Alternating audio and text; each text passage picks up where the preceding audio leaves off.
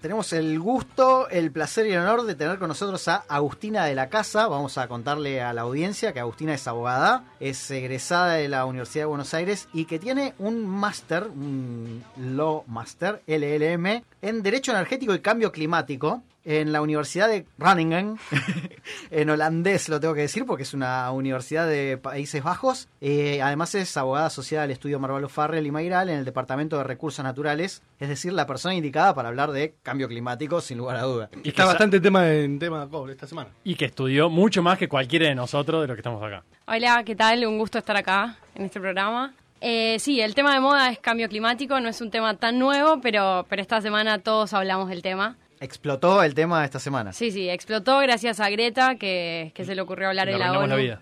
Sí, que le arruinamos la vida y sus sueños y su infancia. Pero bueno, básicamente no es un tema nuevo, pero sí es un tema que, que se puso en agenda gracias a, a que todos se pusieron a hablar de esto. Pero lo primero que tenemos que pensar es qué es el cambio climático.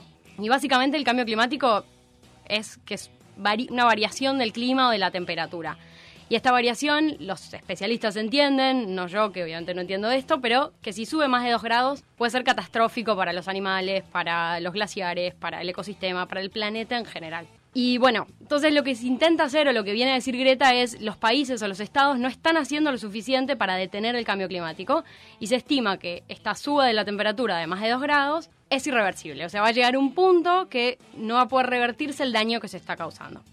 Y esto va a causar, eh, según Greta, esto obviamente genera eh, una violación de, de- a sus derechos del niño, pero también muchos jueces han entendido que puede ser tomado como una violación de los derechos humanos, porque el cambio climático puede generar, tiene un montón de consecuencias que afectan a los seres humanos y a, y a la vida de todos nosotros, ¿no? ¿Y cómo se relaciona esto con el derecho? Bueno, se relaciona bastante. En, en primer lugar, porque los estados sí han, durante todos estos años, han empezado a regular y a pensar cómo podemos combatir el cambio climático y qué instrumentos existen.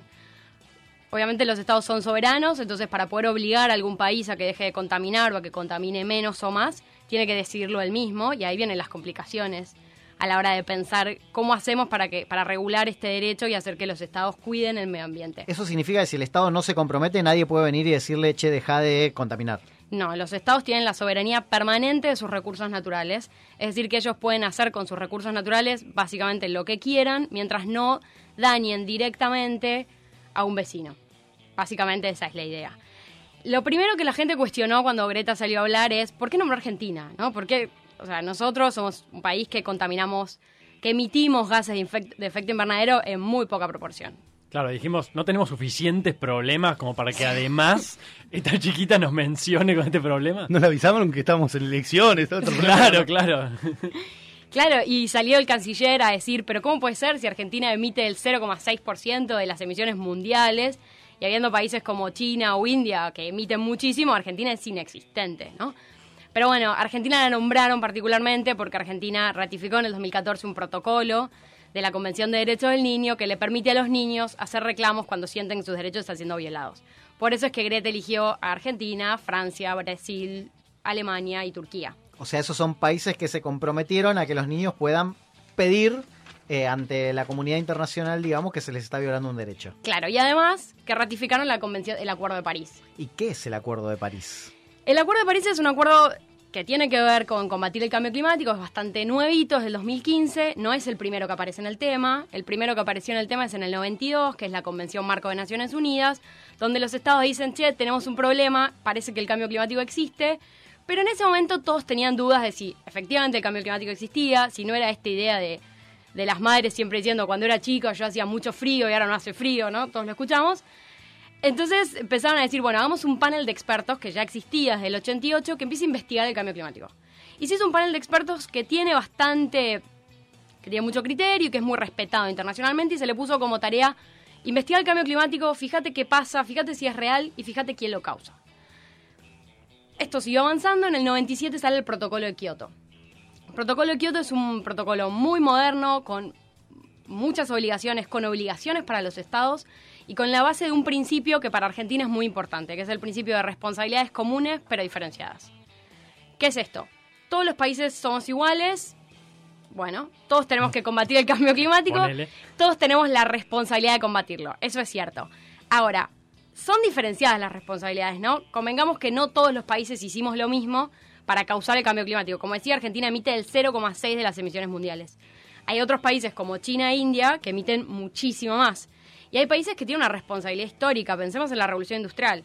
Países que hoy son ricos gracias a que han contaminado el planeta y usado los servicios ambientales que nos da el planeta para satisfacerse.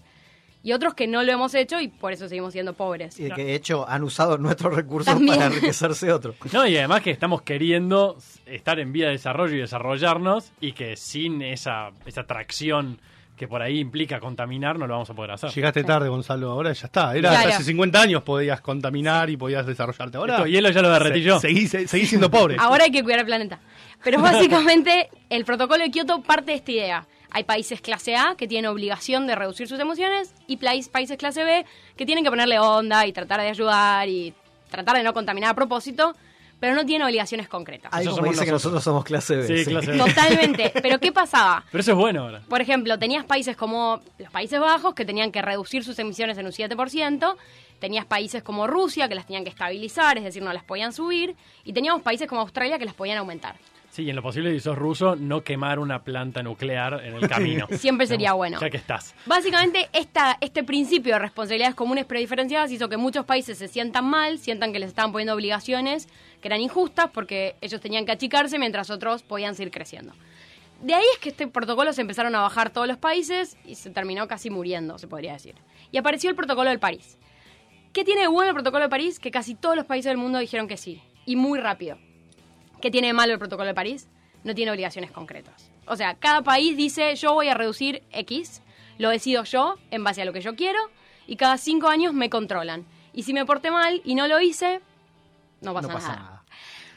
Lo único que tiene de bueno es que cada cinco años yo tengo que mejorar mi contribución. O sea, si hoy dije que iba a reducir un 3%, dentro de cinco años tengo que poner un poquito más. Por ejemplo, hoy con los estándares de Argentina, Argentina puede aumentar sus emisiones más o menos un 30%. Si aparecen unas condiciones que Argentina pidió, que financiamiento y bla, bla, bla, la reducción sería que en vez de contaminar un 30% más de lo que está contaminando ahora, pasaría a contaminar un 3% más. Pero todos los países obviamente pusieron contribuciones sumamente fáciles y sumamente cumplibles y. Eso es lo malo que tiene el Acuerdo de París. Lo bueno es que estamos todos juntos hablando del tema y el Acuerdo de París hizo que se ponga todavía más de moda el tema. Una cosa importante que no dije, que es importante cuando se habla de cambio climático. Hace algunos años Donald Trump dijo que se quería ir del Acuerdo de París. Dos argumentos. El cambio climático no existe. La segundo punto fue, si existe, no lo causa el hombre. Es natural, ¿no? Digo, todos vimos la era de hielo, primero se congeló, después se calentó, después no sé qué. Bueno, esto es normal, natural. El panel de expertos que le nombré hace un ratito ya dijo en el 2013 que el cambio climático existe y que el cambio climático lo causaron los hombres. Eso no es discutido en el ambiente internacional. Bueno, pero otros hombres, no Trump. Claro. Bueno, No, bueno, Trump dijo, bueno, todas estas personas que estuvieron esto un montón de años y que saben de esto, no los vamos a escuchar ahora. tenemos otras cosas que hacer. Pero lo más importante que me parece que está bueno cuando pensamos en cambio climático es por qué es tan difícil, pero sobre todo por qué está en riesgo, ¿no? Cuando decimos, bueno, necesitamos combatir el cambio climático. Esto también significa, capaz, consumir menos, que todos consumamos menos, que las industrias contaminen menos y para eso que produzcan menos. Y esto hace obviamente que se pone de la otra pata, que el Acuerdo de París lo dice, que tiene como objetivos combatir el cambio climático y erradicar la pobreza. Y no siempre esas dos cosas van de la mano. Entonces, con la recesión lo que estamos haciendo es combatir el cambio climático. Totalmente. En el 2008 hubo una crisis mundial y los países se felicitaron todos, tipo, che, qué bien que estuvimos, reducimos las emisiones, somos recopados, recologistas. La realidad es que hubo una recesión mundial, las fábricas producieron, produjeron menos, con lo cual hubo menos emisiones. Yo tengo una duda, vos sabés que eh, yo sigo una cuenta acá en, Instagram que subió un gráfico que está muy copado y quiero ver si, si vos estás en línea con esto o sabés de esto. Dice que las tres cosas que podés hacer en tu vida diaria para combatir la crisis climática es tener un hijo menos. No sé cómo podrías tener un hijo menos, pero bueno, tener un hijo menos. Matar a Bueno, un hijo eso que ya No, tenés. no sé, no voy a entrar en Eso está en el artículo 80 del Código Penal. es un homicidio calificado.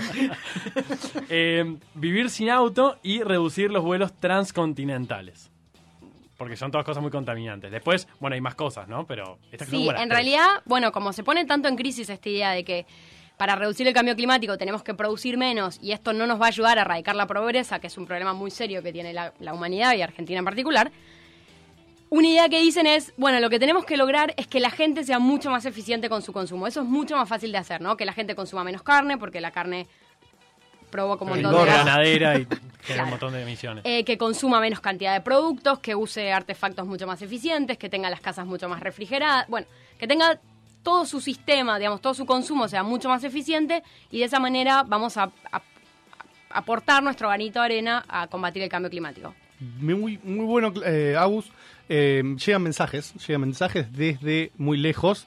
Ornela nos escribe, dice, los escucho desde Barcelona, muy clara la explicación de Agustina, muy bueno el programa. Desde Barcelona, tan fuerte Desde estamos Barcelona, hablando. sí, Sí. parece que sí. Y, es transcontinental, así que capaz que estamos contaminando.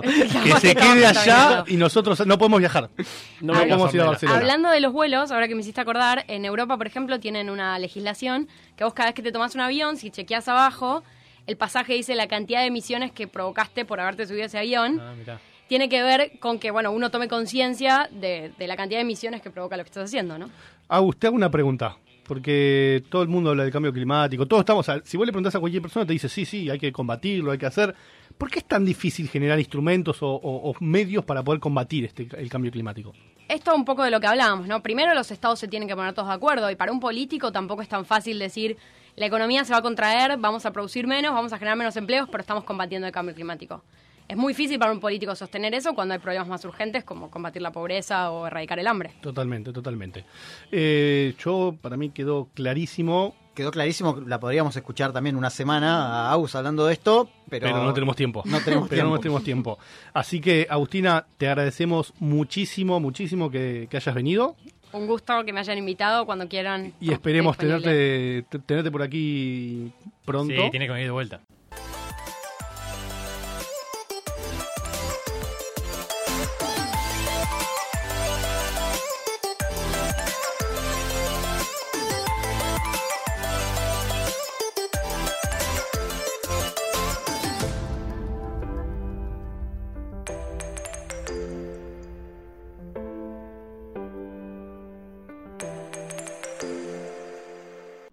Te gustó este episodio, no te olvides que hay muchos más en la plataforma de audio que elijas. Estamos en Spotify, en Apple Podcast, en YouTube, en todos lados. Así que no te olvides de ir y buscar lo que necesites.